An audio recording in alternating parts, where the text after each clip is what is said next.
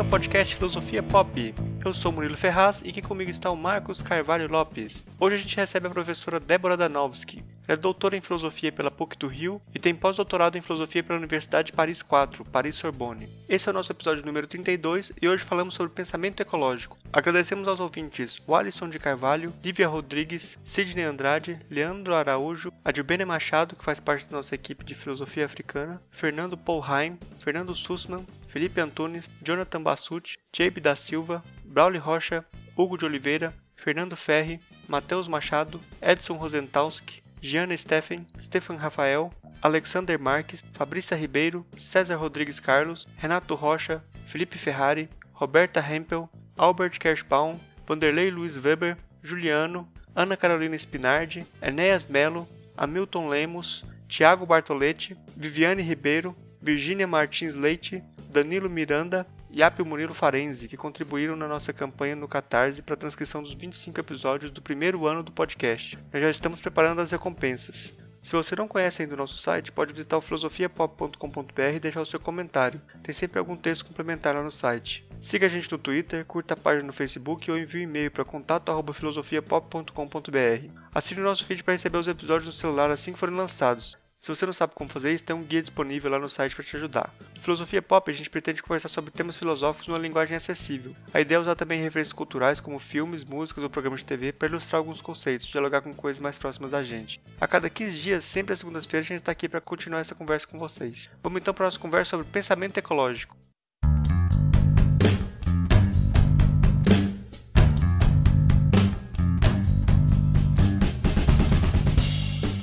Hoje a gente recebe, direto do Rio de Janeiro, a professora Débora Danowski. Ela é doutora em filosofia pela PUC do Rio e tem pós-doutorado em filosofia pela Universidade de Paris 4, Paris Sorbonne. É, Débora, eu peço para você se apresentar aí para o pessoal, dizer quem você é, com que você trabalha, para quem não, não te conhece ainda.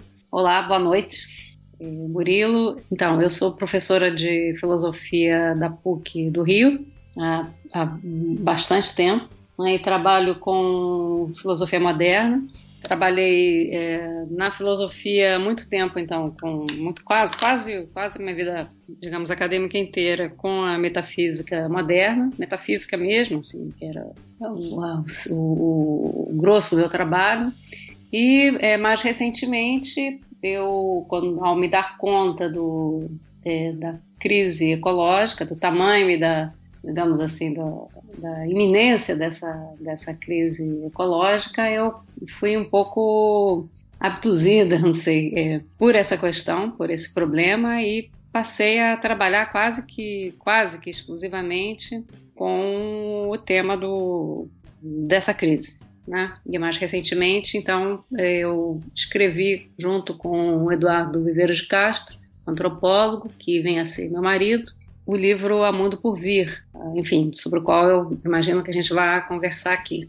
Então é isso. E nesse livro, e não, não, só, não só nesse livro, mas em todo o meu trabalho mais recente, eu, é, digamos assim, meu trabalho anterior em filosofia moderna, ele reaparece, evidentemente. Né? Não, não, não, não há como dividir a vida de uma pessoa em duas partes, não teria nem sentido isso. Mas reaparece é como se, é, a partir dessa, desse problema é, recente, toda tudo que eu pensei na história da filosofia, tudo com que eu trabalho na história da filosofia, e mesmo tudo que eu ouço é, dentro da filosofia e fora, passa por essa, por esse óculos, digamos, por essa perspectiva é, do, do, do, do, que está acontecendo à nossa volta, né, no nosso mundo. Então, eu não consigo olhar para nada do que eu trabalhei, nem para o que as pessoas fazem em filosofia ou fora da filosofia, senão através dessa, dessa questão, que eu acho que é a questão mais importante que está que, diz, que nos diz respeito nesse momento. Bom, a nossa conversa de hoje vai ser sobre o pensamento ecológico. Eu começo perguntando para Débora como que foi essa trajetória que você começou a esboçar aí, né? Como foi essa trajetória de investigação intelectual do pensamento moderno para o pensamento ecológico? Acho que dá para emendar também o que, que é esse pensamento ecológico, né? É, tá. Então, é, como eu disse, eu trabalhava com filosofia moderna até é, eu me lembro é, muito bem, assim, quando a ficha caiu para mim sobre a questão ecológica, e que foi um documentário que eu assisti é, na televisão sobre, na época eu não sabia que era isso, mas sobre o aquecimento global. E é, dentro desse documentário tinha um pesquisador americano que é, na época, agora mais ainda, trabalhava já há muito tempo na Amazônia, que eu suponho que tenha sido o Philip Fernside, é, e que dizia, entre outras coisas, que é, bastava um pequeno aumento na época de, da, de seca na Amazônia e uma pequena elevação da temperatura para, por exemplo, para, a Amazônia se transformar, que é uma das possibilidades né, é, propostas pelos cientistas, em savana, né, e para ter um grande incêndio na Amazônia, pelo menos no, em parte da Amazônia. E ele dizia que isso podia acontecer em, dentro de 50 anos. É, bom, e quando ele falou 50 anos, é, foi que eu me dei conta do que estava acontecendo. Porque 50 anos é a vida, digamos assim, está dentro da, do espectro de vida da minha filha, por exemplo. Né? Não é como você dizer, ah, daqui a alguns séculos, ou daqui a, mesmo daqui a 100 anos, né? ou no século, no próximo século, quando você fala assim, você não tem mais, não tem nada a ver com você. Né? Mas 50 anos era muito pouco. Então eu foi quando a coisa é, bateu e eu comecei a, a, sem saber, sem ter a menor ideia, né, a ler, é, sobretudo de início, artigos é, de, de, ativistas, de é, pessoas que escrevem no jornal, em jornais, escreviam em jornais estrangeiros e de movimentos é, de ecologistas sobre sobre esse tema, né? Não eram, então não eram textos de filosofia textos mais e eu comecei por aí, então, meio por fora da filosofia, me informar, né? E, e, e, e a escrever. Na verdade, a primeira coisa que eu escrevi sobre isso é interessante, porque eu, eu tá, tá falando isso num, num, podcast, né? Foi a convite, né?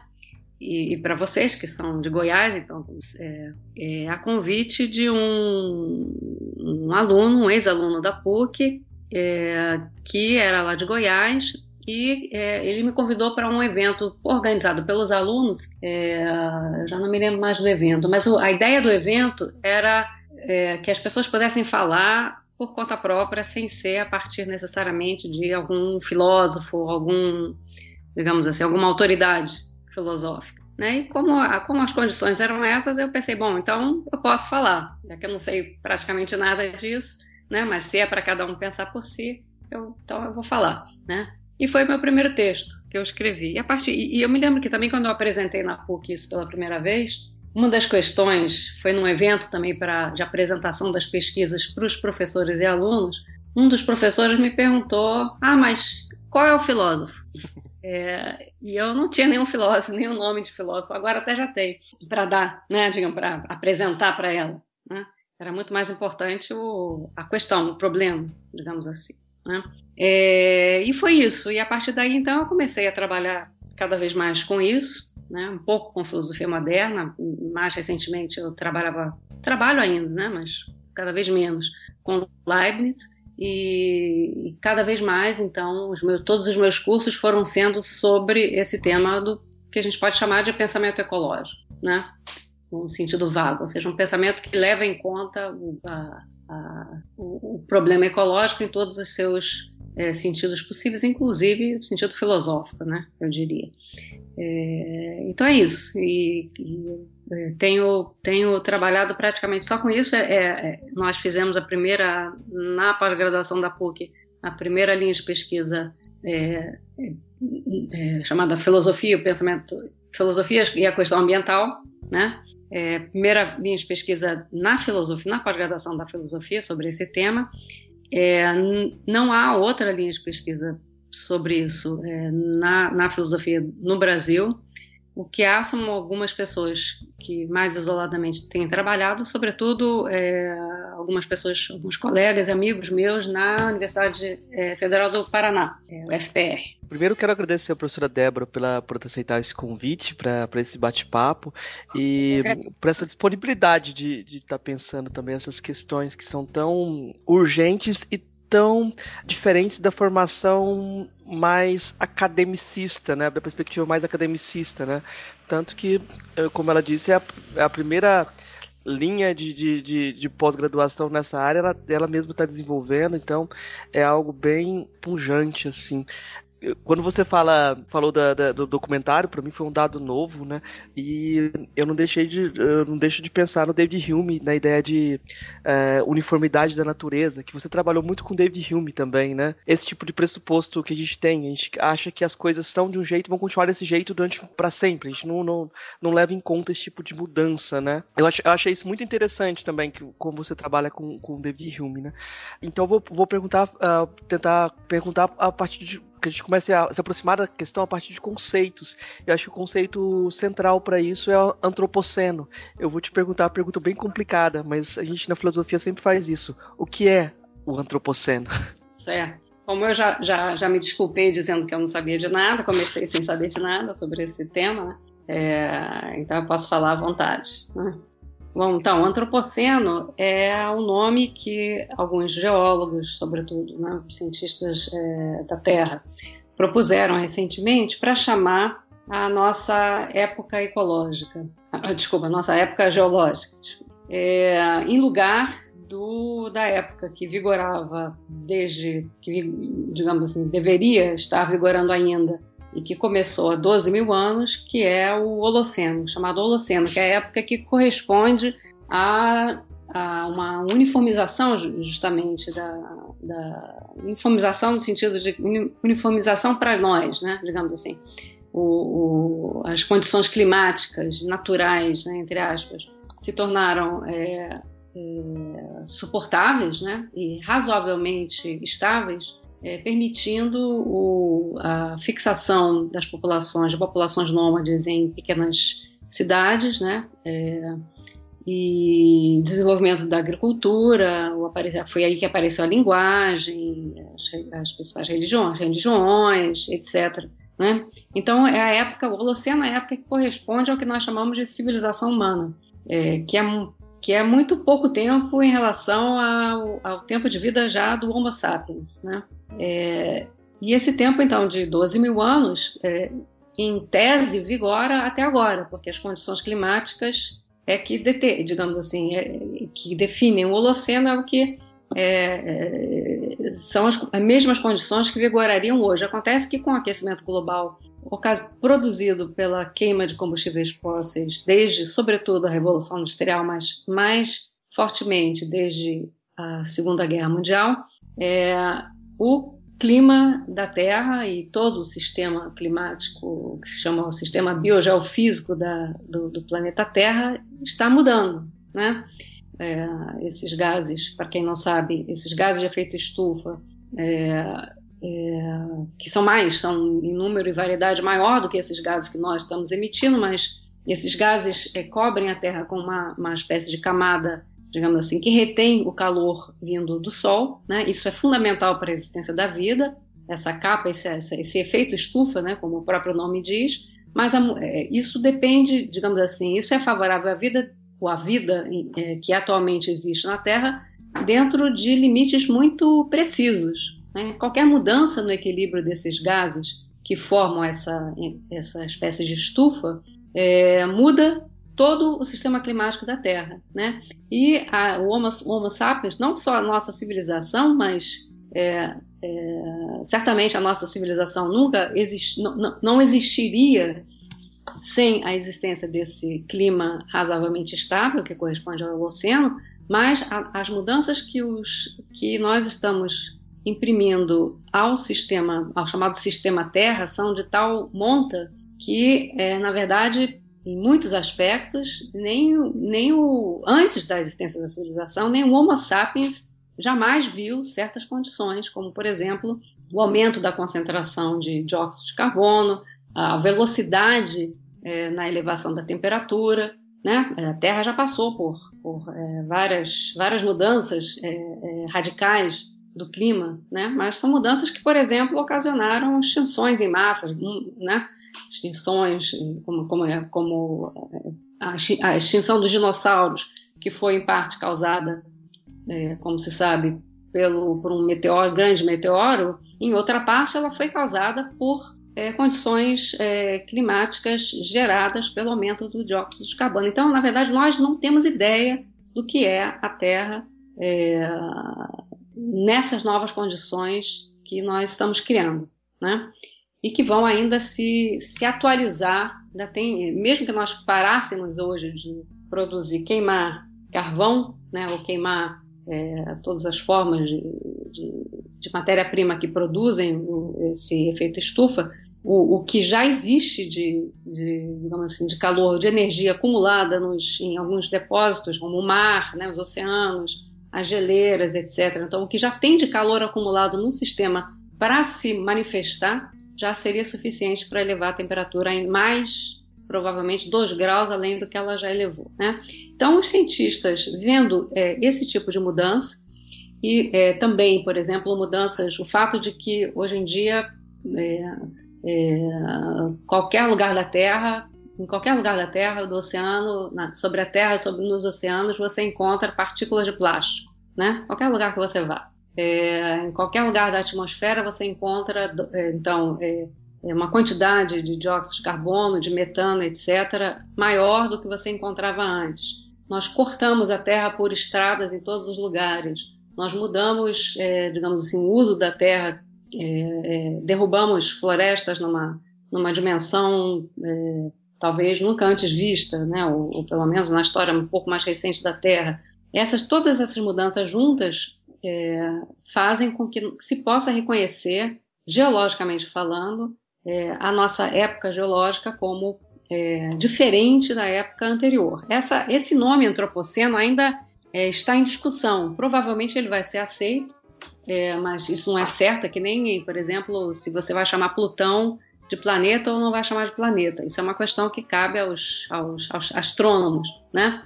É, também os geólogos é que vão decidir se, se antropoceno vai virar o nome oficial de uma época nova é, ou não. Mas, de qualquer maneira, é, é primeiro, a, a, fora a questão do, de, de qual seria o começo do antropoceno, que alguns dizem que teria começado na Revolução Industrial, outros dizem que é depois do pós-guerra, no pós-guerra, outros dizem que foi com a civilização humana. Tem várias tentativas de, de é, compreender esse início, de marcar, na verdade, mar encontrar os marcos físicos para o início dessa nova época. Né? Mas seja como for, quer os geólogos aceitem esse, esse novo nome, né? essa nova denominação ou não, esse nome já está sendo, já, já produziu uma, uma, enorme quantidade de pensamento, de, de, de discussões, etc., nas, sobretudo nas ciências é, sociais e humanas. Né? Então já, na verdade, já, já, digamos assim, já está, já está aí. Né? E há, há críticas, depois, é, talvez, se vocês quiserem, a gente pode discutir, mas enfim, há críticas ao nome antropoceno, que parece reificar o homem do centro, mas não foi essa a intenção, né?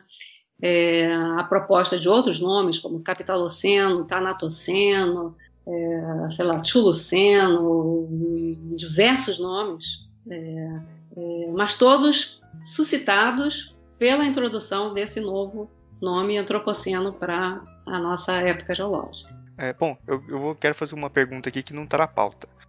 deixar essas perguntas aí, mas é que o, quando começa a falar sobre o aquecimento global, uhum. é, sempre tem, a gente sabe que tem uma. Entre os cientistas tem uma. uma, uma praticamente unanimidade de que uhum. isso é uhum. uma, é, são de causas antrópicas, são causadas pelo ser, pelo ser humano, mas tem um discurso contra, contrário a isso, que, que se chama de, de cético, né? Mas que uhum. isso não é ceticismo, eu acho, né? Mas enfim, que, que nega o aquecimento global e ele é muito forte, principalmente nos Estados Unidos, e parece assim, pare, parece aparecer muito na mídia lá, como se fosse um, um, uma, uma disputa que existe dentro da ciência e que aparece como sendo uma coisa praticamente de igual para igual, né? E como que a gente enfrenta esse discurso assim? Bom, primeiro é, a razão, né? A razão, quer dizer, uma das razões para a existência desse discurso é um, uma, um, um contramovimento, digamos assim, um movimento reacionário da direita, sobretudo direita americana, é, muito semelhante ao, ao movimento financiado pesadamente pelas grandes indústrias de combustíveis fósseis, muito semelhante ao, ao, ao contramovimento, ao movimento contrário a, é, ao reconhecimento do, do, da, da, da, da, influência do, do, tabaco, do fumo sobre o câncer. Né? é, que aconteceu também nos Estados Unidos e foi um movimento que é, pago então nesse naquele caso pelas indústrias é, de tabaco, né, e que atrasou, a, digamos assim, o, o, reconhecimento e portanto a diminuição do, do fumo, né, é, em sei lá 30 anos, né, por meio de então produção de falsas pesquisas é, científicas, né, em, é, publicadas em jornais ou publicadas às vezes até em revistas é, científicas, mas menos, enfim. É, em relação ao aquecimento global, vai ser menos, menos frequente, né? porque os, os, os, os, entre aspas, né, os cientistas, ou às vezes são cientistas, mas são cientistas que trabalham em outras áreas, né, que não trabalham com ciências do clima.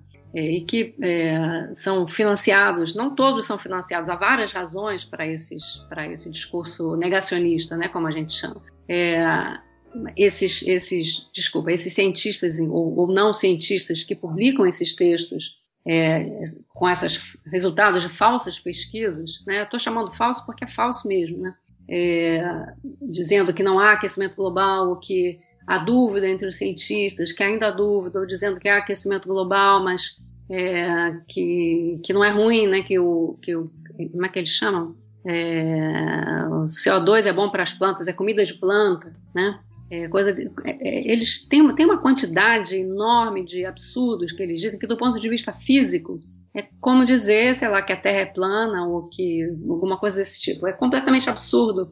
É como um amigo meu disse, é, é sei lá, física física zero, física um, né, que você aprende na escola, né? É, então esse esse esse esse discurso de que não há consenso, não há consenso, essa frase não há consenso foi assim é, é, era era um, um dos objetivos, um explícito das pessoas que queriam produzir, é, digamos, barrar a ação política contra a, o uso dos combustíveis fósseis, né? E, e, hoje em dia se sabe é, perfeitamente, tem estudos é, importantes, vou até dizer o nome de um livro muito bom sobre, sobre isso, que se chama Mercadores da Dúvida, é da Naomi Oreskes e do Eric Conway. Mercadores da Dúvida, como um punhado de cientistas obscureceu a verdade sobre questões que vão do tabaco até o aquecimento global, passando pela chuva ácida, etc. Né? É um livro ganhou até um prêmio em que ela mostra, assim, é, é impressionante, assim, o, porque eles, os, os negacionistas, os, os, que se autodenominam céticos e que na verdade são negacionistas, né, acusam os cientistas e, e ecologistas, etc., de um complô é, mundial, né, para sei lá, para ganhar dinheiro para as pesquisas ou sabe-se lá para quê. Mas na verdade tem a história, quando você sabe das histórias por trás dessa criação, dessa invenção da dúvida, né? É, na verdade, é isso que é, me parece muito mais um complô, né? É, porque é investido, tem um investimento pesado dessas indústrias, uma reação da direita americana, direita radical americana, né? É, há qualquer coisa que, porque é, aquecimento global soa como alguma coisa que no final das contas vai levar a medidas governamentais de, de estabelecimento de limites, ao uso de combustíveis fósseis, né, proibição da. Então, não só as companhias de combustíveis fósseis, mas os, os que, se, que dizem é, defender a liberdade, quando, os, a, a, digamos assim, os, os sobretudo norte-americanos, falam em liberdade, em geral é o, são, são neoliberais, né? Estão, defendendo a liberdade de mercado. Então, a, a, a consciência, na verdade, que eles têm de que está chegando uma coisa que vai ter que mudar o nosso, a nossa maneira de viver, é, deve ser, imagino, é, causar um certo medo, assim, pavor, de que uma, eles sabem perfeitamente que não vão poder continuar é, com as suas indústrias é, do jeito que elas foram, vão, não vão poder continuar por muito tempo. Né? Mais cedo ou mais tarde, é, enfim, querendo ou não, é, vai, vai ter que se deixar de produzir e viver a, a, base de combustíveis fósseis, da queima de combustíveis fósseis, né? Enfim, depois a gente fala mais sobre isso. Beleza. Eu vou, eu vou seguir na pauta agora também. no, no, livro A Mundo por Vir, você, vocês mostram a, a questão sobre o fim do mundo. Para levar essa questão ao pensamento, é necessário fugir das categorias modernas, espaço-tempo, da perspectiva antropocêntrica, que nos cega para essa, é, essa para essa mesma ideia. Parece, parece que a gente não consegue ver uh, esse fim do mundo, né? Uh, porque o mundo desaparece. O mundo parece desaparecer, né? Uh, nesse sentido, parece você aponta para uma, uma virada ontológica. Essa virada ontológica é uma necessidade para o pensamento hoje? É, então, é, eu acho que sim, porque primeiro, primeiro a ontologia ela faz parte do pensamento, né? E o pensamento é uma parte do mundo. Então, é, um mundo é, que está se transformando nessa dimensão, né, como a gente está vendo hoje, é, su, é, implica, evidentemente, a necessidade de uma nova ontologia. Né?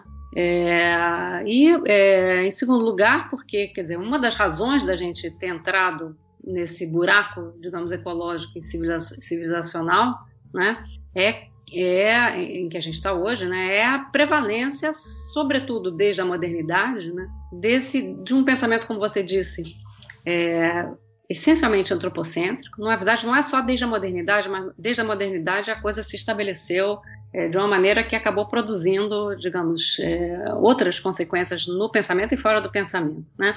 É, então, por, por, exemplo, o, o Bruno Latour tem essa repete essa toma essa ideia do Whitehead que é da grande divisão, né? a separação é, modernista né, do mundo em dois domínios distintos. Então, de um lado você tem sujeitos, de outro lado, de outro lado objetos. Ou de um lado você tem é, é, cultura, história, política, linguagem, nós, que é, o, que é o nosso mundo humano, né? os valores, é o mundo dos valores. E de outro lado, separado de nós, nós teríamos a natureza, é, por assim dizer, né? Que você pode botar como Latour põe com N maiúsculo, né? O mundo da, da, da, história geológica da Terra, né? Que parecia não se mexer, não se mover, né? E nem importar é, para nós a história natural, né? Ah, o mundo dos fatos, ao contrário dos valores, né? O mundo dos animais não humanos. Animais não humanos também vão ali para o lado dos objetos, enquanto nós somos os únicos sujeitos de direito. Né? Nós, só nós podemos ser sujeitos, só nós temos experiência, só nós sentimos, só nós temos valores, etc, etc. Né? É, coisa que, evidentemente, é, de, essa divisão está caindo cada vez mais é, explicitamente. Né? E é a ontologia que sustenta isso tudo, né? e que é uma ontologia substancialista, né? a ontologia do ser, a ontologia do, da identidade, a ideia de que a verdade corresponde à verdade que só nós humanos por acaso detemos, né? que a verdade científica corresponde a um objeto lá fora que é sempre o mesmo objeto para todos, ou seja, que, ela, que só a ciência é capaz de dar conta da natureza, que é a mesma natureza para todos os, os entes, né? É, e que, enfim, de direito, só a ciência pode acessar essa natureza. E outras culturas podem acessar melhor, um pouco melhor, um pouco pior, mas é, sempre de maneira aproximada e, e, e parcialmente, ao menos, falsa. Né? É, e, então, isso, isso, digamos assim, dominou a, a, a ontologia e o pensamento filosófico e, e extrafilosófico da, desde a modernidade, no mínimo. E é, na verdade, cada vez que a gente olha mais profundamente a partir das questões atuais para a história da filosofia, a gente vê como isso é como isso é fundamental, foi fundamental para a história da filosofia, sobretudo a história da filosofia mais é, é, aceita, digamos, aquela história da filosofia que na, nos cursos de filosofia a gente dá como sendo a, a, a história da, nobre da filosofia, né? Que começa ali com Aristóteles, Platão, Aí depois bom, pode escolher um filósofo medieval, depois aí você dá alguns saltos, né, alguns saltos de alguns séculos, sei lá, vai, vai para Descartes, talvez Locke, é, Kant, é, sei lá, Hegel, aí já, já, já para. Quer dizer, essa, essa grande história da filosofia é a história desse pensamento e dessa ontologia é, que é centrada sobretudo no ser como identidade, o ser como ser, né? como central e é, ao qual corresponde um ser que a gente, ao qual a gente sabe que só tem acesso justamente por acaso, entre aspas, né? Nós, ou seja, os humanos, né? Só que é sob essa essa história da filosofia ofici não oficial, porque a outra também é oficial, mas digamos assim essa que seria considerada mais importante sempre correu uma outra, o que eu esqueci o filósofo francês o nome, mas enfim, é, que, e que várias pessoas têm repetido, né? Essa outra metafísica, né? Ou uma outra ontologia, e teria que entrar dentro desses conceitos, o que é metafísica, o que é ontologia, etc. Mas que, por exemplo, dão importância às relações antes que às substâncias, né? Ao, ao, pensa ao ser enquanto outro, o ser como tendo que passar pela alteridade para se constituir como ser, né? A ideia de uma experiência radical, a ideia do panpsiquismo, né? Que a realidade talvez não seja feita, é, não seja dividida em duas partes como como a maior parte da nossa filosofia acreditava, né? Panpsiquismo, animismo, perspectivismo, etc. Né? Então, é, sim, não é por acaso que cada vez mais é, é, não só filósofos, como é, cientistas, alguns cientistas, sobre, sei lá, pessoas que trabalham com animais, né, é, e outros estão começando a pensar, por exemplo, na ideia de que ver, né, e formular cientificamente mesmo, filosoficamente e cientificamente, o fato de que há outros tipos de pensamento que não, não apenas que não o pensamento ocidental, mas que não o pensamento humano, né? que os animais pensam, que os animais têm consciência, que talvez que as plantas mesmo pensem, né? E que a própria matéria talvez é, detenha algum tipo de é, do que você pode chamar de pensamento no sentido lato, né? Talvez não um pensamento como um pensamento humano, mas é algum tipo de pensamento, né? Ou seja, que a experiência, o pensamento, a percepção, a perspectiva, etc., são é, o estado, é, digamos, da, do mundo, né? Eles formam uma ontologia de tudo aquilo que existe no mundo e não, é, não em primeiro lugar, a nossa, né? o nosso modo de ser e de existir, né? a nossa essência. Então, eu não sei se eu respondi bem a sua, a sua pergunta. Eu, eu acho que respondeu. É só que é, quando a gente fala de virada ontológica, a gente tem que lembrar esse outro momento que você disse de que o homem se coloca no centro e cada vez mais se arroga o direito de construir o mundo a partir de sua perspectiva, negando o mundo exterior, né? A gente tem várias perspectivas é, que apontam para um certo tipo de racionalismo, de construtivismo pleno, que acabam negando a existência desse mundo lá fora. É, e aí, é, só para esse comentário para se encaixar na sua resposta, para mostrar como você está mostrando esse movimento de, de necessidade de reconhecer, uh, reconhecer que uh, nós não somos tudo, né? Exato. É se eu me lembrar até o fim da entrevista de uma frase do Gabriel Tarde sobre isso, se eu, se eu lembrar, eu, eu, falo que é muito bonita a frase, né? Que nós, com nosso antropocentrismo e nossa arrogância, nós é, tentando, tentamos apagar a chama, digamos assim, sopramos, né, sobre o mundo lá fora e nós, com isso, nós apagamos a chama viva de todas as outras coisas é, em prol então do nosso da nossa própria existência, do nosso próprio antropocentrismo. Só que isso dito de uma maneira muito mais bonita, evidentemente, do que o que eu estou falando. Eu vou é, falar falar com você falar comentar isso que você falou aí, que você fala sempre do antropocentrismo e que a gente teria que fugir desse antropocentrismo ou, ou construir uma, alguma outra forma, mas mesmo se você pensar de uma forma antropocêntrica, você acaba vendo que o, o que sempre o, o que está em perigo não é o mundo, né? É o, é o ser humano, não é, não é, o planeta. Porque o planeta vai continuar existindo depois da humanidade. O que a gente está fazendo é uma autoextinção, né? Mesmo se a gente pensar de uma forma é, antropocêntrica, é isso que está acontecendo. A gente vai é, extinguir a humanidade e levar um monte de espécies junto com a gente. Exatamente. Não é interessante nem é, antropocentricamente falando, não é uma coisa interessante o que a gente está falando. Só que é isso, não é nem só nós, se é que a gente pode falar não nós unificado, né? Seria o humano, sei lá. É, mas são as outras espécies também, né? É o mundo. Né? É, se fosse só a gente, a gente não podia pensar merecemos ou não existir, né? etc. Mas não é só a gente. E sendo que a gente são muita gente, né? Uhum. Enfim, é isso mesmo. Tem, um, tem um, um documentário do Hort, né, que perguntam para eles o que, que, que, ele acharia se o mundo acabasse uh, e não tivesse mais humanos. Ele fala assim: se tivesse flores, se tivessem uh, plantas, tudo bem, mas baratas não. Se tivesse baratas, não vai, ser, não vai, não vai valer a pena. É. é. é bactérias, as baratas bactérias é, vão, o problema é isso, que elas vivem, existem muito mais tempo que nós e vão continuar existindo, né?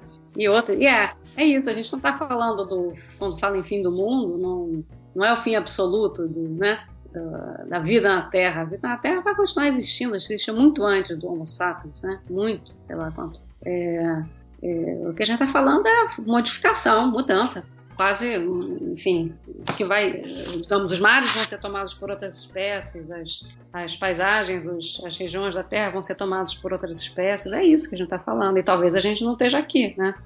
É, enfim, é isso. Eu, eu acho que aí é, que, uma questão que é importante é como é, ser capaz de pensar esse mundo uh, onde nós não estamos, ou essa possibilidade do fim do mundo, né? Nossa. Aí a questão da, da ficção científica, de você poder uh, produzir um estranhamento, é muito importante, né?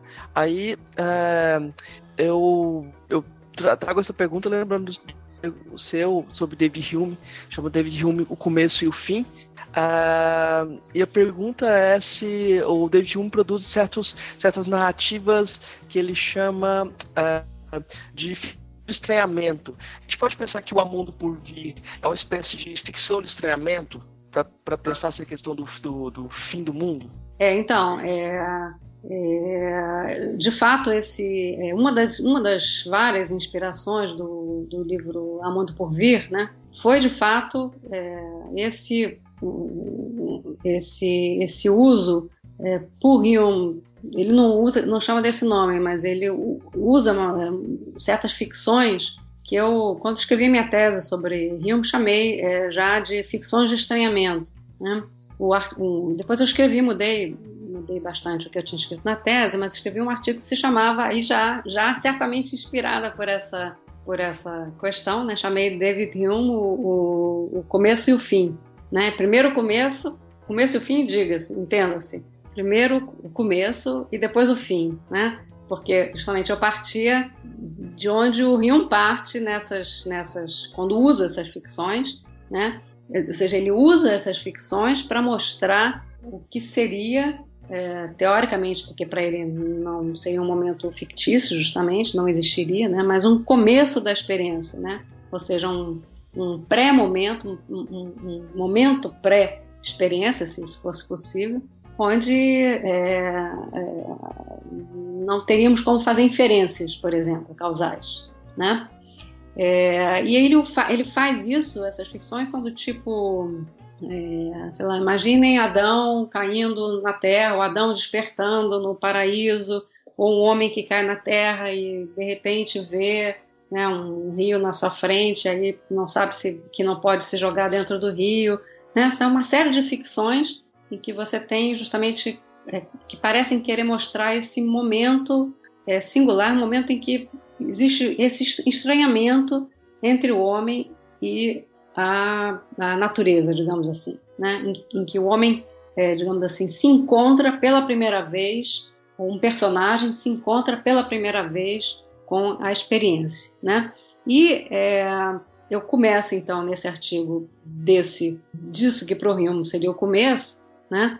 E acabo chegando nessa suspeita que me pareceu que está sempre ali por baixo do, do pensamento é, do Hume, que é a ideia de que tudo pode mudar, né? não tem nada garantido, né? nós não temos garantia de nada, tudo pode mudar, ruir, né? a própria natureza humana pode se arruinar, né? como ele diz em alguns, é, indiretamente, em alguns momentos, né?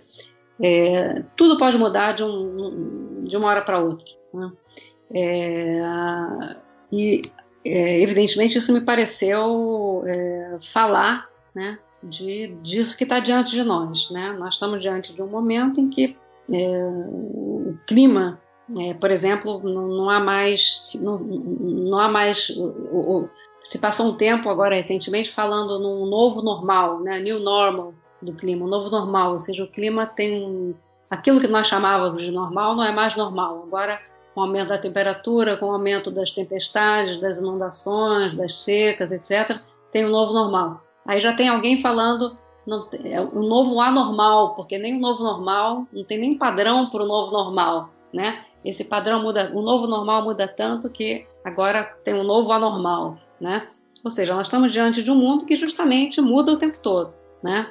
É, e realmente nós não temos garantia de nada, nós estamos entrando no desconhecido. Um desconhecido de milhões, milhares de anos, centenas de milhares e às vezes milhões de anos. É, é, são milhões de anos mesmo de que os cientistas falam, né?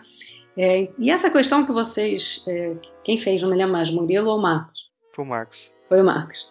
Me colocou, eu achei muito boa essa questão, porque é, de certa forma, é, nós, de fato, nós no livro, eu e Eduardo, no livro Amor por Vir, nós fazemos essa, eu não tinha pensado nisso, mas você pode dizer que nós fazemos essa experiência, né, de pensar, ou seja, é, é, nós não temos nenhuma garantia, né, e e se o mundo, mundo entre aspas, né? Porque o mundo pode querer dizer muita coisa, mas é, no livro a gente trata justamente disso. E se o mundo realmente acabasse, né? Isso que para o Rio é uma possibilidade, que é uma, uma, uma, suspeita, um certo temor que é, que é dado pela contingência é, do, no fundo da experiência, né?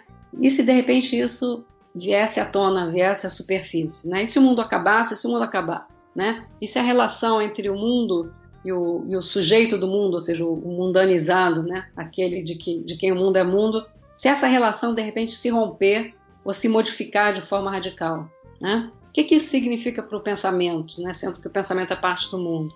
O que, que tem significado essa perspectiva já para o pensamento? Né? O, que, que, que, que o pensamento tem sofrido? Quais as modificações dessa ideia do fim do mundo, ou seja, o, rompimento dessa relação ou a modificação dessa relação né, entre nós, tudo entre aspas, né, nós e o mundo, significa para o pensamento. Né? Então, de fato, a gente ali está fazendo, ou pelo menos em parte faz, né, esse exercício de estranhamento. acho que você, você tem razão, né? Quer dizer, forçando uma situação é, de estranhamento radical para ver o que, que sai dali em termos de pensamento, né? É, sem necessariamente, estou é, falando pensamento aqui, mas não estou querendo separar pensamento de prática, né? É, pensamento em sentido amplo. Né?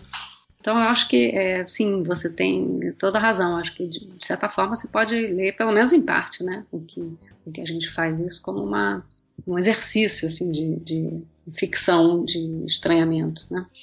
É, no, no romance Sábado, do Ian McEwan, tem um personagem que chama Theo, que ele é, fala que quanto mais abrangente é o nosso modo de pensar, quanto mais que a gente olha para as coisas grandes, para o aquecimento global, para a política e tal, parece que é tudo ruim, tudo tudo tudo incomoda, né?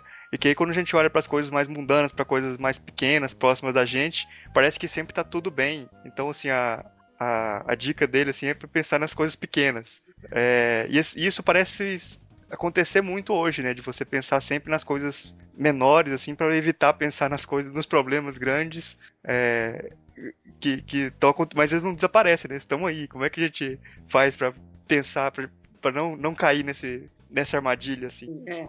É, pois é. Primeiro, é, dizer que eu não li esse, não li esse romance, Sábado, do Ian McLean. É, é, mas, quer dizer, eu acho que dá para entender a pergunta de vocês, né? É, é, eu também não sei o que, que ele estava querendo dizer.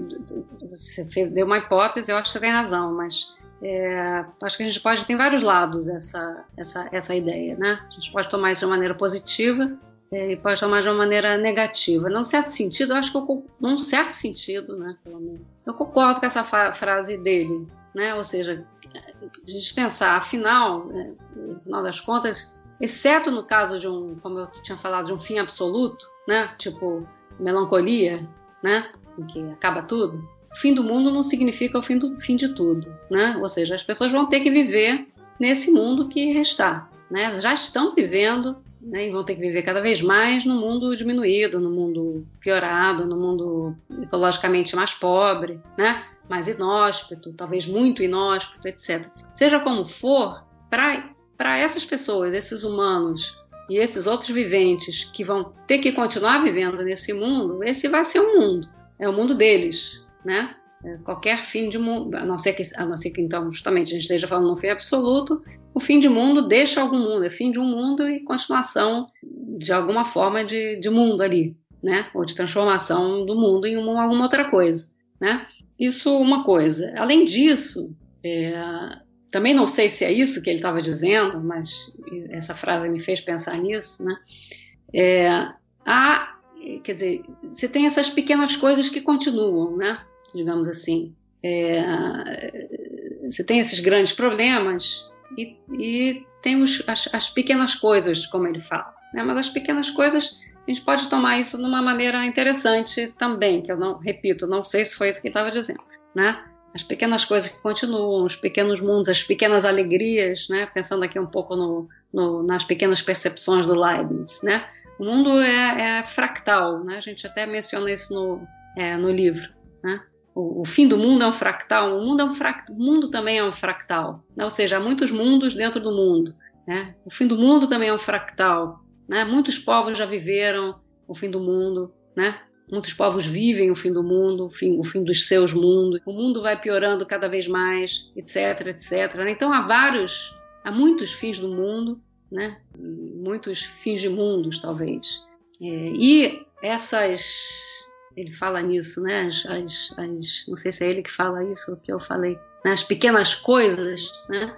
A gente pode pensar que as pequenas coisas, as pequenas alegrias, coisas boas desse mundo também são fractais né? Ou seja, até que pelo menos até que tudo acabe de uma vez, sempre há alegrias, digamos, a serem encontradas, né? Ou seja, sempre há vida, sempre há perspectivas, sempre há experiências. Bom, isso se ele estivesse falando isso, né? Eu não sei se foi essa a interpretação que vocês deram. Como eu não li, eu não posso saber. Imagino que não. É, então, quer dizer, por outro lado, né, tem de fato existe essa essa essa essa ideia, essa maneira de ver as coisas do, como vocês dizem, deixa, deixa como, como, como tá, né? Vamos deixar como tá, né?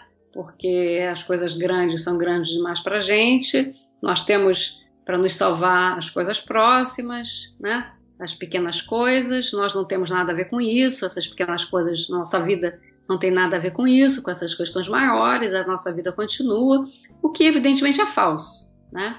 E é falso justamente porque os fins do mundo também são fractais, quer dizer, não, não dá para separar esses grandes problemas, o aquecimento global, as grandes, as grandes é, mazelas do mundo, do, da nossa vida, porque é, é tudo, tudo é, digamos assim, tanto os, os mundos, quanto os fins, quanto as alegrias, quanto as tristezas, etc., está um dentro do outro, né? infinitamente, até o, até, até o infinito. Né? É, ou seja, é, aos pequenos fins de mundo que vão penetrando nesse, nessa vidinha que nós temos, é, a nossa vi, própria vidinha, né? digamos assim. Que a gente não pode evitar que, que penetre nessa, nessa na, na, na, no vidinha, não, não no sentido pejorativo necessariamente. De fato, nós temos vidinhas, né? mas o, o fim do mundo, digamos assim, de uma maneira considerada de uma maneira ampla, né, visto de longe, ele não tem como não penetrar nas nossas vidas, né? Não dá para ignorar, né? Enfim, então eu não sei se era bem esse o sentido que vocês estavam, é, em que, que, levou vocês a formularem essa questão sobre o, esse trecho do McEwan, né? Não sei se eu entendi errado. Se eu entendi, me diga. Eu, eu li esse livro do, do, do McKeown. É, depois ele faz um outro livro chamado Solar, que ele critica todo o projeto do, do toda, todo o discurso sobre conhecimento global, como se fosse um discurso é, escapista, de gente que não consegue cuidar da própria vida. Então o McEwan tem posições muito uh, estranhas. Ele é um, um, tipo de pessimista niilista que não, não, não, não dá nem para qualificar. Ele acha que ele, ele gosta da própria amargura, né? Então voltando para essas possibilidades possibilidades de pensar pequenas coisas em sentido positivo, né? Quando a gente pensa na ideia de desenvolvimento, uh, geralmente a, gente, uh, a, ideia de desenvolvimento quer perpetuar o modo de vida atual como se esse fosse o padrão. E não dando espaço para outras formas de vida que não se encaixam nesse modo de vida uh, capitalista, consumista. É uma coisa que eu acho muito interessante é quando vocês é, afirmam que a inclusão, por exemplo, dos índios é, é transformar os índios em pobres, né? É, nesse horizonte aí eu fico lembrando aqui do, do, do índice de suicídio entre os indígenas que está muito alto, a PEC 65 e nesse contexto pensar uh, dá para manter o pessimismo a, a, esse pessimismo alegre e manter uh, a inspiração na situação dos indígenas hoje? Dá para ter um pessimismo alegre? É então essa talvez seja a pergunta mais difícil assim, até agora que vocês fizeram. É... bom a gente tenta né? É... em, em certos momentos é difícil né? Você manter manter uma certa alegria mas eu acho que é também fundamental assim, o aquecimento global, de fato, você falou do, da, que ele tem uma posição nihilista, dismissive, né, como, como, se diz em inglês, né, de meio pejorativa, de considerar como pouca coisa o aquecimento global. Uma, eu, do que eu, não desse livro eu não li, mas do que eu sei dele, é, é, enfim, em geral, né, eu acho que é verdade isso. E, de fato, há muitos tipos de diferentes possíveis, né, de, de reação é, ao, no caso ao, ao, aquecimento global, né? Você tem, é, você tem uma, por exemplo, uma, uma reação que é uma negação total, né? Não acho que seja o caso dele, né? Uma negação total que seja como os negacionistas por interesse, né? Negação financiada ou por ideologia política, né? É, ou não, ou simplesmente pessoas que não, não, não quero pensar nisso, não vou pensar, não, isso não pode acontecer, não pode ser, né? Não pode ser verdade. É por, digamos assim, por boas, boas intenções, digamos assim, não, não financiadas, né? As pessoas também podem pensar é, desse jeito, né?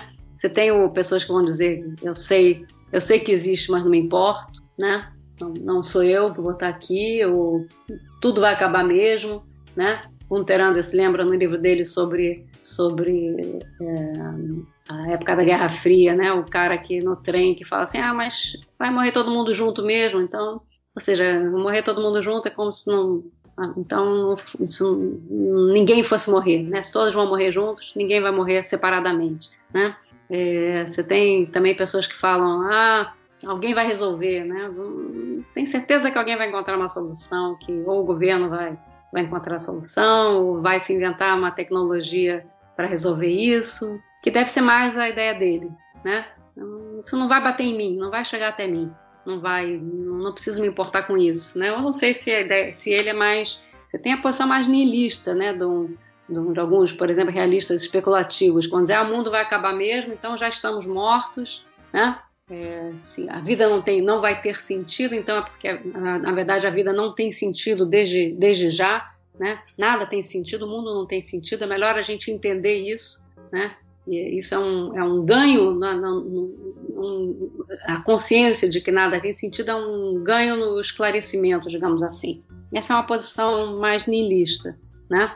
É, tem outras posições, tem a posição do quanto pior melhor, né? Quanto pior melhor porque, sei lá, porque Jesus está chegando, né? Então, então quem, quem lê a Bíblia, quem for da, da religião, sei lá, tem os, como se chamam, os, os uma religião até, a, a, religião até que acho que o, o Bush, é, presidente americano, ele era dessa, enfim, é, chegado a essa ideia de que então não é melhor que tudo fique horrível mesmo quanto antes melhor, porque os os, é, os que acreditam em Jesus vão ser salvos, então deixa ferrar mesmo esse mundo, etc. Tem de tudo. Né? Tem os que acham que, por exemplo, é bom mesmo que a espécie humana acabe, porque evidentemente ela é má, né? Ou porque a vida é má. Lembra essa é uma frase do, do filme, no, que tem no filme Melancolia do Lars von Trier, né? A vida é má, a vida só existe na Terra. É, e ninguém tem que ficar triste porque ela vai acabar, porque é, é, é isso mesmo, é melhor que ela acabe, né? Não estou nem julgando, enfim, é, dizendo o que, que eu acho sobre isso, enfim, isso é uma questão filosófica complexa, né? É, e tem, evidentemente, os que acham que, é, que nós temos né, que lutar, os que querem lutar para não deixar o mundo e, mesmo que seja o fim, de mundo, fim do mundo, nos fins do mundo, e a morte nas mãos é, dos, dos, das pessoas que estão destruindo o mundo, né? Os capitalistas, os fascistas, os desenvolvimentistas, né? As, sei lá, companhias de combustíveis fósseis, os, as grandes empreiteiras, os grandes, enfim, todo mundo que está ferrando o mundo em primeiro lugar tem as, as, as pessoas que não querem, né? não aceitam que se deixe, é, mesmo que não tenha jeito no sentido de que a crise ecológica está acontecendo e vai se tornar mais grave, não acho que a gente deva deixar é, é, as coisas nas mãos dessas mesmas pessoas que estão destruindo tudo, que sempre destruíram, que estão destruindo mais uma vez. Né? Na França, nesses, nesses é, movimentos que é, estão acontecendo ainda, né? o, o é que é? Paris Debout, uma coisa assim, né? agora nesses últimos meses, teve uma pichação que um, um colega meu, filósofo, né, o Patrice Manillier, fotografou e botou no, até no Facebook, se eu não me engano, que dizia um outro fim do mundo é possível. Né? Eu achei genial essa frase, evidentemente ele achou também. Né? Não é só um outro mundo é possível, mas um outro pode ser fim do mundo, né? Mas um outro fim do mundo é possível. Ou seja, nós é, um pouco a, a frase da, da, da Haraway, é, que ela diz: bom, nós temos que viver com o problema, live with the problem, né? Temos que aprender a, é, a viver bem, né? A ideia do viver bem, viver bem, não viver melhor, mas também a morrer bem, né? é, se nós estamos, num certo sentido, perdendo o mundo, que pelo menos a gente possa escolher a maneira de perder o mundo e de enfrentar essa, essa destruição, né? Quer dizer, pode ser ingenuidade, não sei, mas eu, eu acho que a gente não pode abrir mão dessas ideias, né? E, e tem uma coisa que eu penso sempre, assim, eu acho que é, às vezes a gente, a gente fica desesperado, acha, como você perguntou, né? Ah, tem como é, você manter uma alegria alegre, né, uma, uma alegria alegre, um pessimismo alegre diante dessa, desse, dessa, de toda essa destruição que não acaba nunca, etc. Né? Eu acho assim que a luta não tem fim, sempre foi assim, é, nunca teve fim e não vai ter fim. É importante a gente, a gente ter consciência disso. Né? Eu tenho essa imagem na minha cabeça quando eu penso nisso, né, que é um pouco é, do, do Senhor dos Anéis, o, sobretudo o filme O Senhor dos Anéis, né, que é aquelas multi, enormes multidões de um lado e de outro, né, se encontrando, se, na, na, se, se, aquelas enormes batalhas ali, né, de um lado e de outro, lutas sem fim, né, que não acabam nunca, acaba uma, uma acaba uma, uma, uma, batalha, não acaba a outra, né, uma batalha emenda na outra, na outra, na outra, na outra, mas as pessoas não desistem nunca, né, elas estão sempre ali, né, então, quer dizer, é, é, o pessimismo alegre, na verdade, essa expressão é do Zurabishvili, falando do Deleuze. É, o pessimismo alegre talvez seja um pouco isso, assim, é, é, é a ideia de que você tem é, verdade, você tem fins do mundo dentro de fins do mundo, né? Parece que o mundo está acabando dentro de outro mundo, dentro de outro mundo, dentro de outro mundo, mas também, né? Justamente porque existem mundos dentro de mundos, né? Sem fim infinitamente, né? É triste pensar, eu mesmo assim, é, volta e meia leio um artigo, que, sei lá, uma frase, uma vez um, um, um poeta ativista inglês, é, o Kingsnorth, disse, escreveu um post sobre a crise ecológica e falou uma frase que ficou na minha cabeça, era ele assim sentado olhando pela janela, sei lá, na, na Inglaterra, né, algum lugar com aqueles gramados perfeitos, e ele dizendo assim, não, não vai acontecer, não é? Depois ele dizia, evidentemente, que, que vai acontecer, mas a gente olhando para fora acha que não vai acontecer, né? É, triste, de fato, pensar. Então, essa frase ficou. Tem frases, tem artigos que eu leio que me, me batem, me dão uma tristeza, uma depressão enorme. Né? Você pensar nas coisas que vão acabar, nas formas de vida, né? formas de viver que já estão sendo, sempre foram, né? muito tempo são, mas que, que, que estão sendo exterminadas cada vez mais. Mas é, eu acho assim que é, em cada mundo que fica, né, nessa ideia do mundo dentro do mundo, dentro do mundo, assim, há vários mundos dentro do mundo, né, é, é, dentro desse mundo que acaba, ou desses mundos que acabam, sempre ficam mundos e a gente tem que descobrir como a gente pode, é, como a gente quer né, viver é, conosco, entre os humanos e com as outras, com as outras espécies. Né? Não é que esteja, esteja tudo, é, digamos assim, dentro do limite da nossa decisão, da nossa vontade, mas há pequenas, pequenas é, decisões e pequenas mudanças, pequenas alianças ou pequenas, é, enfim, maneiras de viver que que a gente tem que continuar lutando por elas até, até, até não haver mais mundo, né? Até não ter mais mundo. Enfim, acho que esse é, esse é triste. Não sei se esse é um pessimismo alegre, mas espero que seja, né? É, eu queria só fazer justiça ao McEwen, que eu não sei a posição dele, já que ele está escrevendo romances, né? A gente não sabe muito bem qual é a posição clara é, dele. Se eu, se eu, tivesse que resumir algum, tentando ser é, de alguma forma resumir a posição que transparece do romance, é como se ele estivesse colocando que os gnósticos de esquerda precisavam de uma outra metafísica para atacar, criar, criar um grande inimigo, um grande outro. E aí eles criaram o aquecimento global para mo né? mover suas cruzadas. Então, é. É, não realistas, os não realistas. Então é, é, é, interessante isso, porque são aqueles que não têm mundo também. Né? É... é... o problema é que quando isso acontece, quando isso é real, né? É, a gente tem um grande problema. E se for verdade, né? Que ele não contou com isso, né? Ele está criando um grande inimigo, mas e se esse inimigo estiver lá fora de verdade, né? É, enfim, é, de fato. É, a lei brasileira hoje ela traz como obrigatório o ensino de cultura indígena e hum. afro-brasileira nas escolas. Hum. É, você vê nesse, nessa obrigatoriedade, nesse ensino dessas, dessas culturas, um espaço para propor outras formas de pensamento que podem ajudar nesse, nesse tipo de pensamento mais ecológico? É, eu, acho que certamente, isso não é a minha, minha especialidade, mas é, é, certamente sobre de, claro que tudo depende de como é como é feito essa, como, como seria feita, será feita essa introdução, né, pensamento indígena, e como, assim como a ideia de ensinar outras religiões, como, né, na filosofia, outras filosofias, etc. Como isso vai ser feito, não, não, não tenho ideia, né, o que está como seria implementada essa proposta, mas eu acho que sim, claro, qualquer outra, outra qualquer abertura para outras maneiras de outras formas de existir que não essa forma que a gente pensa que não tem, da qual não tem saída, né? Que é a única possível.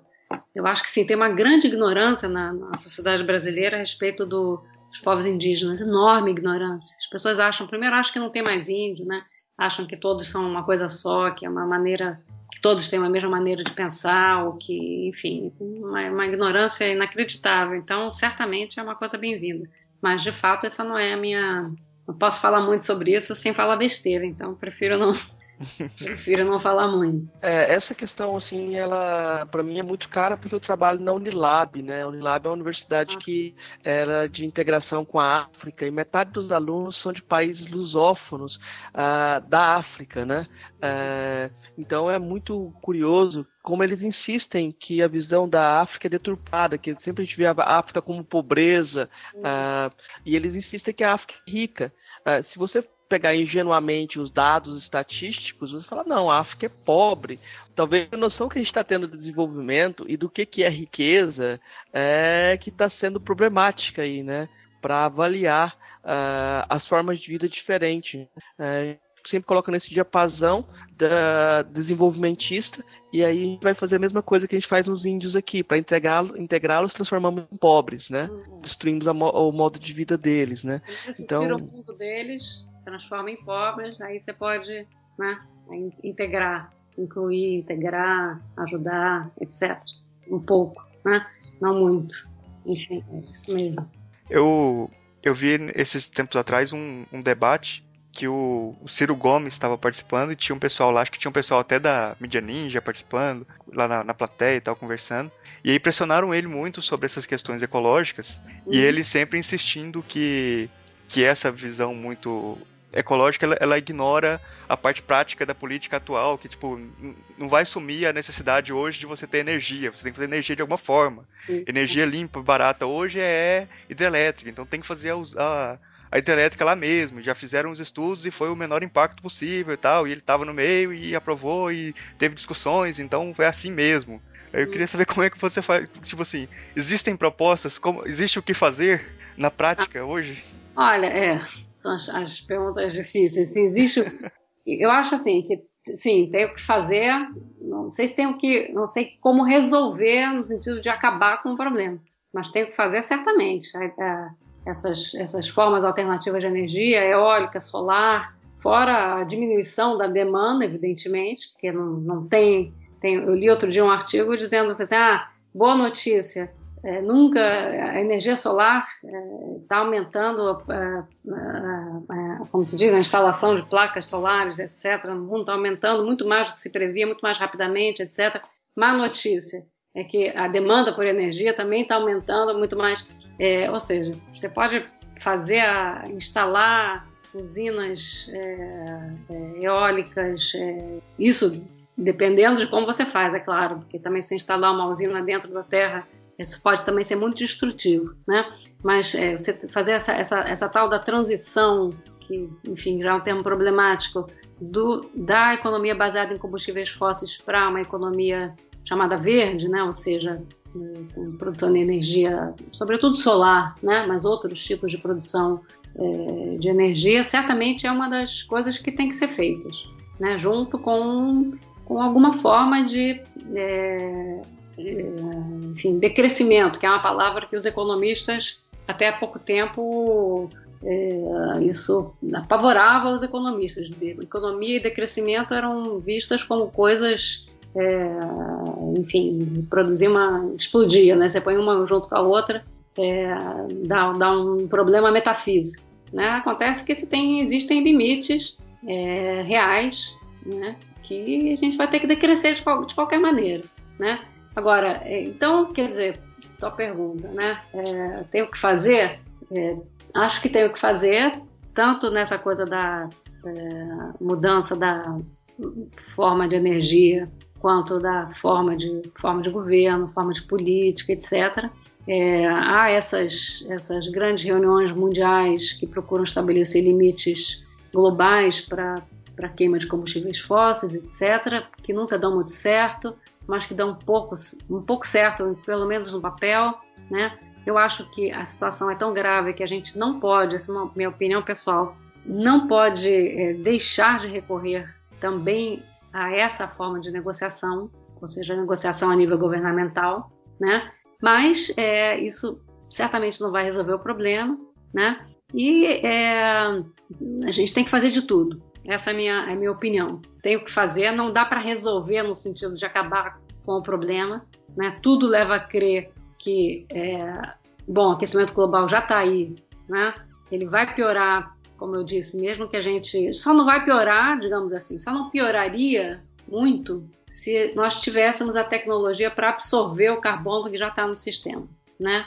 É, só que essa tecnologia não existe. E achar que a gente é capaz de é, reduzir a quantidade de dióxido de carbono no sistema Terra, na, na, atmosfera, nos mares, etc., nesse nível é uma loucura total. Então a gente não vai conseguir acabar com o problema, né? Mas a gente, como eu disse, não pode deixar de fazer alguma coisa e tem, eu acho que tem que fazer em todos os níveis. Essa é a minha ideia. Então, com pequenos movimentos, agricultura, agricultura urbana, agricultura, pequena agricultura, é, moedas é, moedas é, paralelas, é, sei lá, software aberto, todo tipo de prática de contestação a, essa, a esse poder, essa, essa coisa centralizadora, desenvolvimentista, é, etc.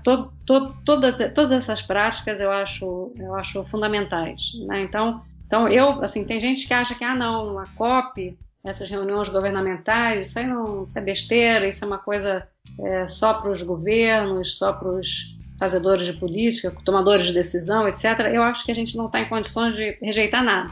Né? Então, desde essas, dessas nego negociações é, globais até as menores, os menores movimentos que a gente diz, já ah, não dá certo, deixar de comer carne, é, sei lá, plantar a sua própria horta, isso é muito pouco, isso não vai adiantar nada. Eu acho que tem que fazer de tudo. Essa é a minha, essa é minha ideia, né? Então você não vai acabar com o problema, mas sei lá, né? É, sei lá o que, que for a próxima, sei lá, primavera árabe que pode acontecer pela frente, o que que, que, que, que, que nos aguarda na, na esquina da, da história, entendeu? Então acho que a gente tem que fazer de tudo, tudo, todo o possível, de todas as maneiras possíveis, é dentro de das possibilidades de cada um, evidentemente, né? É, Marcos, acho que a gente já pode ir para as indicações? Eu acho que a gente tem um percurso já interessante, já acho que já pode ir para indicações sim. É, porque se a gente, a gente for conversar, manter a conversa que tá interessante, a gente vai ficar a noite inteira aqui conversando. Ah. Não, porque o assunto, o assunto puxa o outro, assim, é. tem muita coisa para falar. É. várias coisas que eu esqueci, mas enfim, é, é impossível mesmo. Tem muita é, coisa é, para para cobrir tudo é muito difícil, né? É. Mas vamos para as indicações então, Murilo. Tá ok, vamos para as indicações então. É, Débora, você trouxe alguma coisa para a gente hoje, para indicar para os ouvintes? Então, trouxe pouca coisa, é, mas trouxe algumas. Lembrei de alguns, alguns livros, etc. Né? Primeiro, bom, é assim, sobre esse problema geral da crise ecológica, na verdade, em português não tem tanta coisa assim, é, livros abrangentes, né? Então, é, não, é, assim, eu posso indicar o primeiro, o meu livro com o Eduardo, assim, porque simplesmente porque é em português. É, eu estou lendo agora um, um livro dela, uma, uma escritora russa que ganhou até o Nobel é, recentemente, as, não sei pronunciar o nome dela direito, Svetlana, Svetlana Alexievich, é chamado Vozes de Chernobyl, a, a, história oral do desastre nuclear, que eu, eu tô assim, fiquei bastante impressionada. Ela conta a história do desastre nuclear pelos relatos de testemunhas, né? É, pessoas que já estão mais velhas e tal, e, e é, são muitos relatos, é, muito diferentes entre si, e que dá, claro que o desastre nuclear é muito, tem uma natureza muito diferente do aquecimento global, mas tem muitas coisas semelhantes, assim, a invisibilidade, o, o estranhamento, né, do estranhamento que você lembrou, a, a, ideia de você acabar com o mundo, né, o mundo está lá, isso que causava mais estranhamento às pessoas é que as, o mundo estava lá, tinha as plantas, tinha os animais, parecia que tudo estava normal, mas o governo dizia: não, vocês não podem mais beber essa água, não podem mais plantar, comer essa comida, tem que sair, tem que ir embora. E eles não entendiam, diziam: eu entendo a guerra, mas não entendo, eu não entendo isso, o que está acontecendo. Né? Então é uma, é uma história de fim de mundo. Né? E essas regiões que foram é, que eles tiveram que abandonar, ou seja, que ficaram foram desertadas é, à força, né? Continuam habitadas, na verdade, modificadas né, de várias maneiras, habitadas por outros, também por humanos que estão lá vivendo escondido, né? E por outros anima por animais, por plantas, etc., que sofreram efeitos da radiação, mas que estão lá. Então é uma boa, uma boa leitura para se pensar essa, essa relação de fim de mundo né? É, enfim, eu acho um, um, livro bom que está em português, né? Agora, se não precisa ser em português, se pode ser outros livros. Tem um livro do Bruno Latour. O Bruno Latour é um dos é, pensadores atuais que mais tem é, pensado essa questão da crise ecológica. Ele, é, digamos assim, que isso é um, um atrator, algo que está atraindo o pensamento dele cada vez mais fortemente. Ele tem, inclusive, mudado muito o pensamento dele, em parte em função do, da experiência sobre o que tem se passado, o que tem se pensado, e uh, politicamente também, o que tem se feito ou não em relação a esse problema. E o último livro dele é o chama-se Face a Gaia em português, Face a Gaia, é, que é uma, ele reescreveu as conferências Gifford que ele deu em, há uns dois anos atrás né? Eu recomendo esse livro. O livro da Isabel Stangers também tem em português, que se chama O Tempo das Catástrofes. É, um livro que eu recomendo é o livro, é, um livro do Gunther Anders, é, escrito na época da Guerra Fria, um, pequeno, um, livro bem pequeno que eu acho que só tem em francês, não sei se tem em alemão, talvez, mas que chama O Tempo do Fim, de la Fin, que é uma joia, assim, uma coisa pequenininha que ele já dizia ali muitas das coisas que estão acontecendo agora, assim, uma profundidade enorme. Né? Saindo um pouco da filosofia, é, eu recomendo o livro do Davi Copenau e do Bruce Albert, né, que também tem em português A Queda do Céu, que é então é o, o, digamos assim, o, o, apelo, né, o relato é, desse xamã Yanomami, Davi Copenau, é, tem, tem, várias descrições do mundo dos, dos Yanomami, etc., da cosmologia deles, mas é, o, o, livro é sobretudo motivado por essa ideia de que é, se as coisas continuarem como estão indo, o céu vai cair, né? É, e que vai cair não só para eles, para os Yanomami, mas para todo mundo, para os brancos também. É, é, é monumental, é incrível, lindo esse livro. Né? Eu recomendo muito também.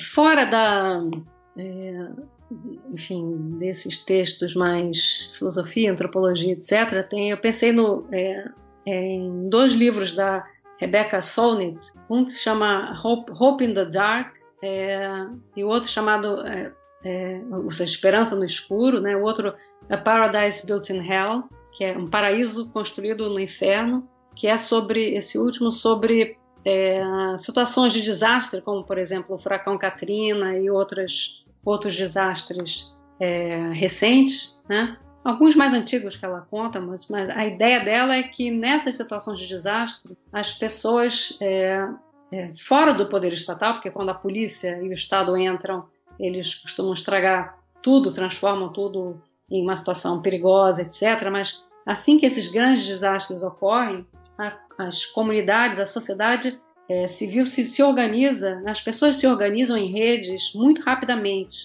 né?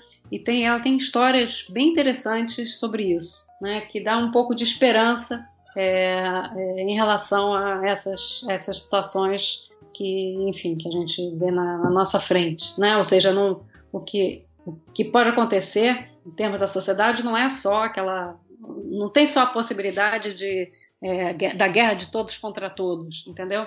Você tem outras coisas que podem acontecer também, assim, boas, como essa, essa re reorganização, reestruturação das pessoas, a parte do, dos estados. Né?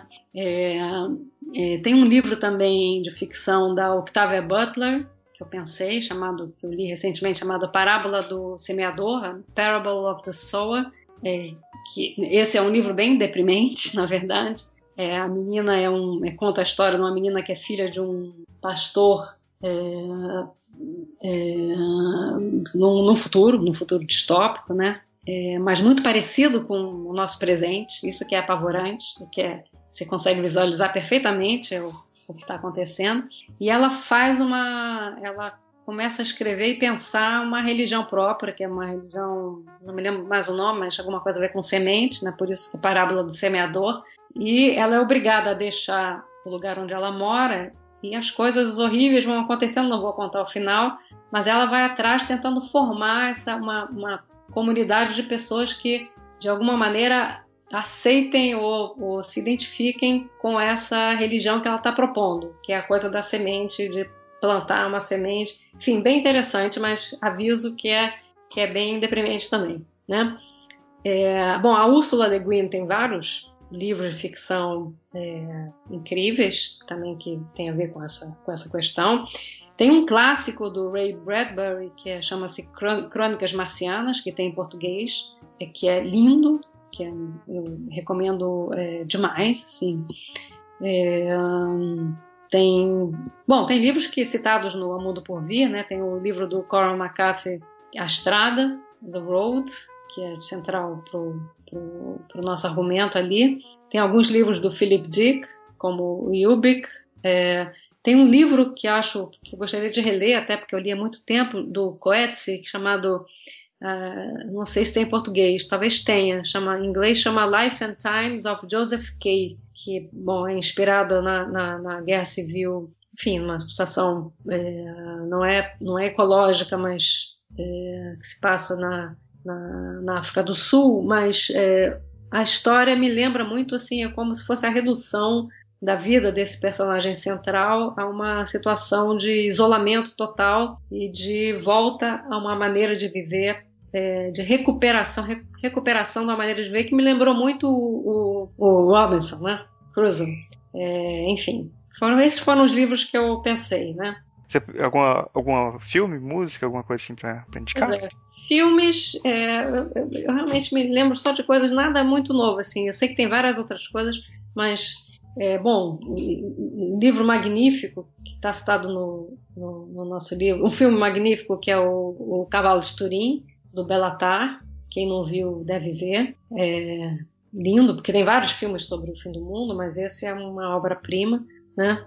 O, um outro livro que eu gosto bastante é o chama, em português chama Indomável Sonhadora, mas que é um, um título, uma tradução muito cafona para o título em inglês chama Bestas do Sul Selvagem, literalmente falando, Beasts of the Southern Wild que é baseado numa comunidade de é, na vida de uma comunidade de pescadores, pessoas lá no, no, no sul da, da, Louisiana, que são pessoas que, bom, a, terra está um pouco sendo invadida pelas águas, mas são pessoas que não querem não querem sair de lá. Né? E o filme projeta isso para o futuro e faz como uma, uma oposição entre essas pessoas que estão vivendo ali, que seriam os, digamos, para quem conhece um pouco a ideia dos terranos contra os humanos do Bruno Latour, eu vejo um pouco como os terranos, né, que enfrentam ali os humanos que estão atrás de, uma, de um dique para não, não deixar a água invadir a cidade. E esses humanos não são necessariamente ruins, pessoas mais. Isso é que é legal do filme, né? Mas é, é, esses, essas pessoas que moram nesse lugar, eles simplesmente não querem sair. Eles sabem que a terra deles, o lugar onde eles moram, está tá sendo invadido pelas águas, vai afundar, mas eles querem continuar ali. Né? É, um, é um filme maravilhoso. Assim. E, finalmente, o, o, último filme do Godard, não sei se é o último, acho que é, O Fim da Linguagem.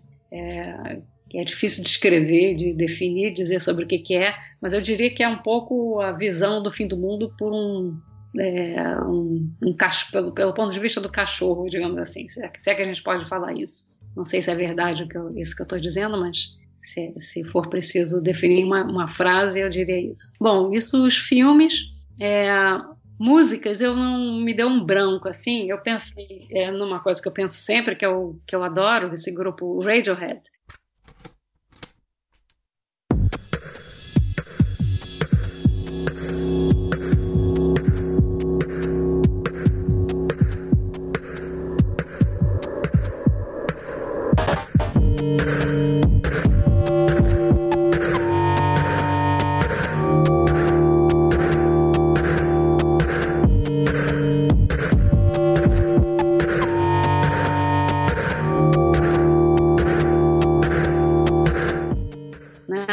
até cita uma, um trechinho ali, uma, uma estrofe do, do Idiotec, que é essa música, né, que diz é, está acontecendo, está acontecendo, não estou, não estou, I'm not, we're not scaremongering, né, this is really, isso realmente está acontecendo, está acontecendo de verdade, mas que eles têm, como eles têm, são ecologistas, né, ou, sobretudo Tom York, é, mas tem muitas músicas é, que, enfim, que eu volta e meia penso, né, quando eu estou enfim, pensando nessa, nessa questão, que é quase sempre. E é, como eu não me via mais, me vinha mais nada na cabeça, embora eu saiba que tem muita, muita música legal para pensar, eu consultei meus amigos do Sertão da Paraíba, agora há pouco, é que me indicaram o Elomar. Né? Tem, uma, tem uma gravação do Menestrel das Caatingas, feita pelo Chico Afa e Felipe Valois, então, que, é, que é bastante interessante. Eles, enfim, eles é, têm uma é bastante, é bem legal assim, então para sair daqui da,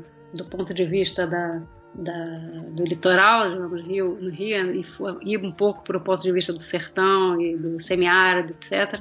Eu posso indicar então para quem não sei se vocês conhecem, mas o Elomar, né, que tem coisas bastante interessantes. E aí o resto ficou no branco. Assim, isso. Muita, muita coisa legal que você indicou. É, Marco, você trouxe alguma coisa pra gente? Uh, o, é, essa semana eu tava cortando o cabelo aqui em Santa Amaro e os, o, aqui em Santa Amaro o barbeiro tem que ser artista, né? E lá no, no barbeiro tava tocando o AFA. E o cara contando que o AFA é goiano, tá, mora em Goiás há muito tempo. Mora em Goiás ah. há muito tempo, né? Ah. E eu não sabia. E era justamente esse CD do Elomar, né? Ah, tá. Eu não sabia que ele tá, ele tá radicado em Goiás há muito tempo, o AFA. É. E, é, e aqui em Santa Amaro, é, eu moro em Santa Amaro, da, da em Santa Amaro, é, quando a gente fala dessas questões do, do meio ambiente, é, a questão do chumbo em Santa Amaro é silenciada de uma forma absurda. Que aqui a gente tem. eu já vi situações que colocavam Santa Amaro a segunda cidade mais poluída do mundo, atrás de Chernobyl. Eu não sei até que ponto isso é verdade, porque o chumbo ficou. O chumbo não foi embora. Vai né? embora. Ah. Então, por baixo aqui da terra, fizeram, colocaram chumbo por baixo da, da, da, das ruas da cidade, fizeram a base de edificações de chumbo. Então a gente não vai perder esse chumbo. Uh, não, tem, não tem previsão. A única saída é mudar a cidade de lugar. Isso não vai acontecer. Indicações, então, eu vou, eu vou ser parasitário da Débora porque não tem outro jeito. Né? É, eu vou citar aquilo que ela não citou. Por exemplo, ela, ela esqueceu de citar o livro. O, ela, na fala, ela falou do, do filme Melancolia, mas agora ela não lembrou do, do, do, Melancolia. Então eu vou citar isso porque é importante dentro da narrativa do A Mundo por Vir. Vou citar, vou indicar dois é, livros da série Encontros, uh, o do Ailton Krenak, que acabou de sair, e do Viveiros de Castro, que eu acho é, interessante para quem quiser se aproximar desses temas.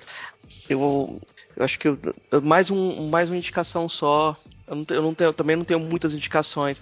É aquele livrinho A Outra Margem do Ocidente, que tem um textinho do, do Krenak e um textinho do, do Davi Kopenawa com Bruce Albert.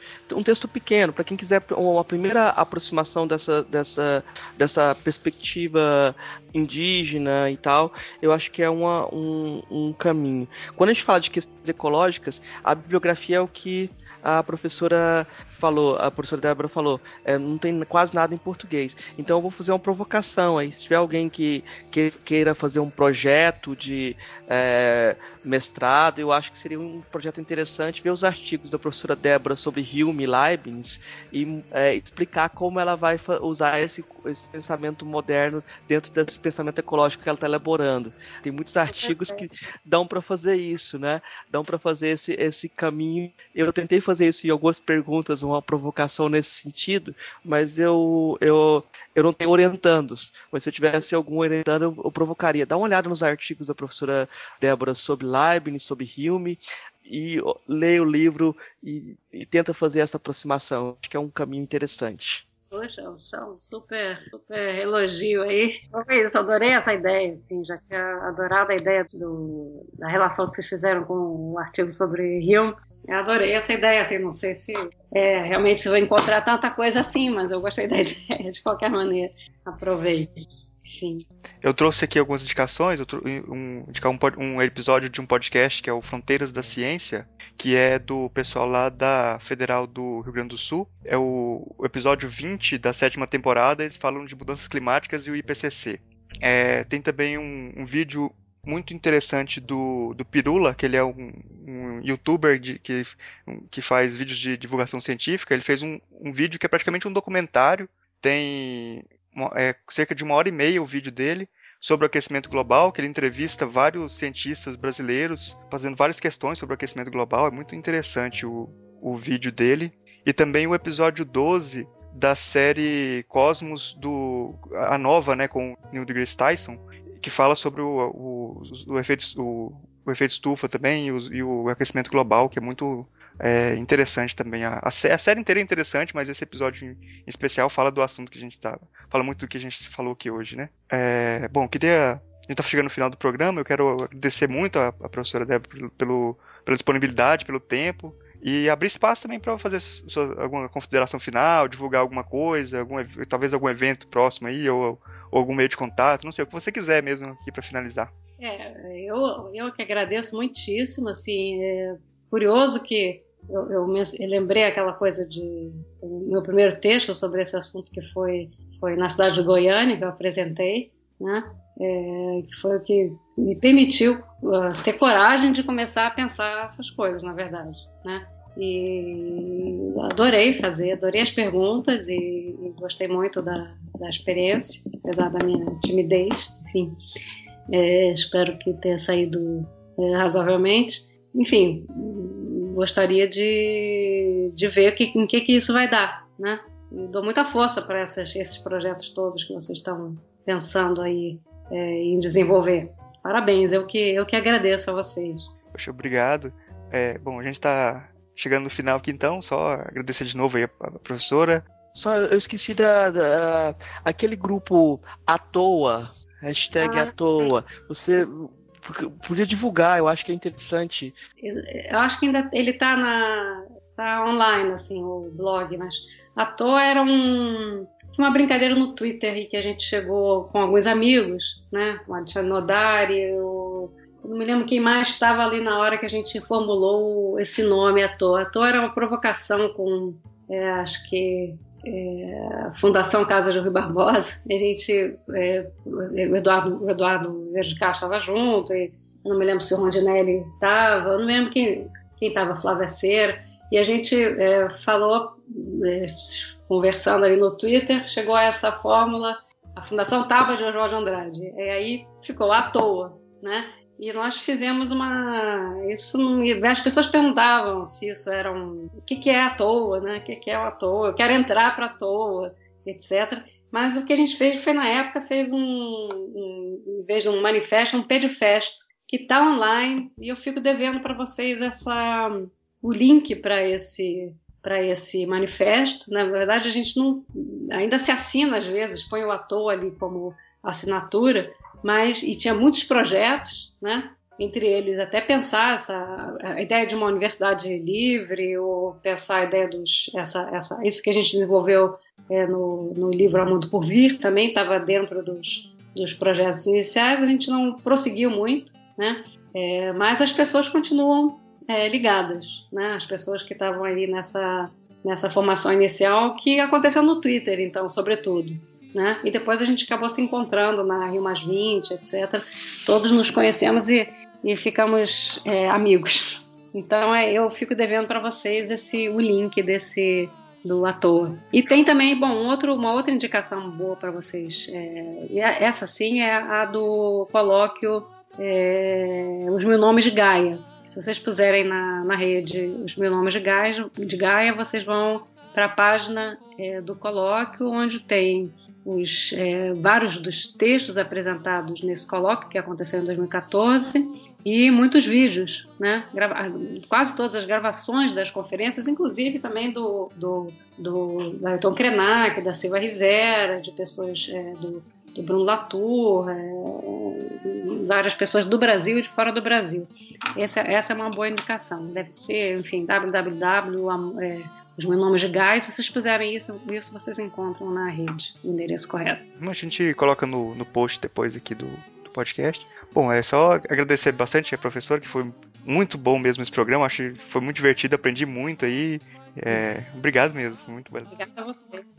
Eu peço para você que está ouvindo comentar no nosso site, o filosofiapop.com.br. A participação de vocês é muito importante, é o que dá força para a gente continuar o nosso trabalho. Se você quiser, pode mandar também um e-mail para contato@filosofiapop.com.br. Lá no site a gente coloca todas as referências citadas aqui no episódio e também os links para as nossas redes sociais e página no Facebook. Se você quiser ajudar a gente, você pode compartilhar os episódios com os amigos e também avaliar no iTunes. Isso ajuda muito a gente subir na classificação deles e trazer muito mais ouvintes. Obrigado a todos e daqui a duas semanas a gente está de volta.